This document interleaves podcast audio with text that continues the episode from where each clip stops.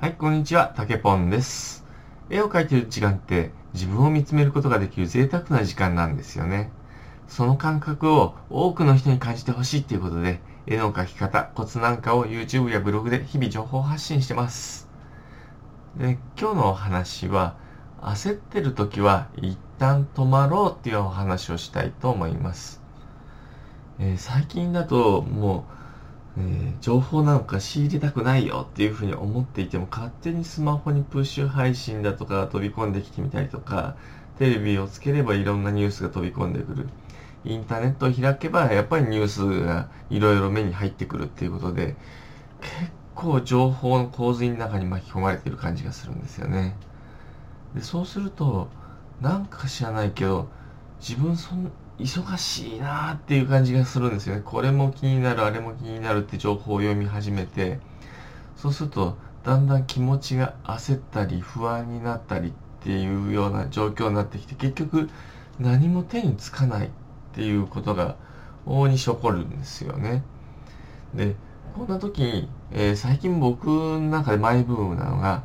環境音声っていうのを聞くってことですね。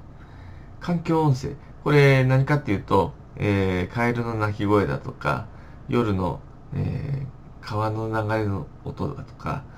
えーあとは何ですかね、えキャンプファイヤーみたいなああいう薪がパチパチっていう音ああいうのを集めた音声が環境音声っていうんですけれどこれはあの YouTube だとか、えヒマラヤとかそういったもので検索してもらえばすぐいっぱい出てくると思うんですよね。でこれね3分ぐらい目をつぶってそのパチパチパチパチ。っていう音をずっと聞いてるんです。そうするとスーッとなんか気持ちが落ち着いてきてで、えー3分ぐらい経ったらじゃあ目の前のこれだけを一つやろうっていうような感じでやるとスーッと入っていけるんです。で焦ってる時って結局焦っていろいろあれもやらなくちゃこれもやらなくちゃってやろうとすると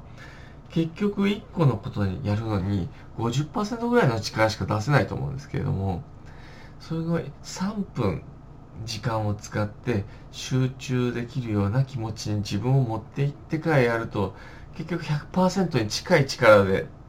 目の前のことに取り組むことができるんで最終的にはもう断然効率が良いという結果になってくるんですね。なんでこれを一度皆さんにやってほしいなと思って今日のこの焦っている時は一旦止まろうというお話をさせていただきました。こんな感じでね毎日ぼちぼちと、えー音声発信をしていきたいと思いますんでこれからも応援お願いします。たけぽんでした。またね。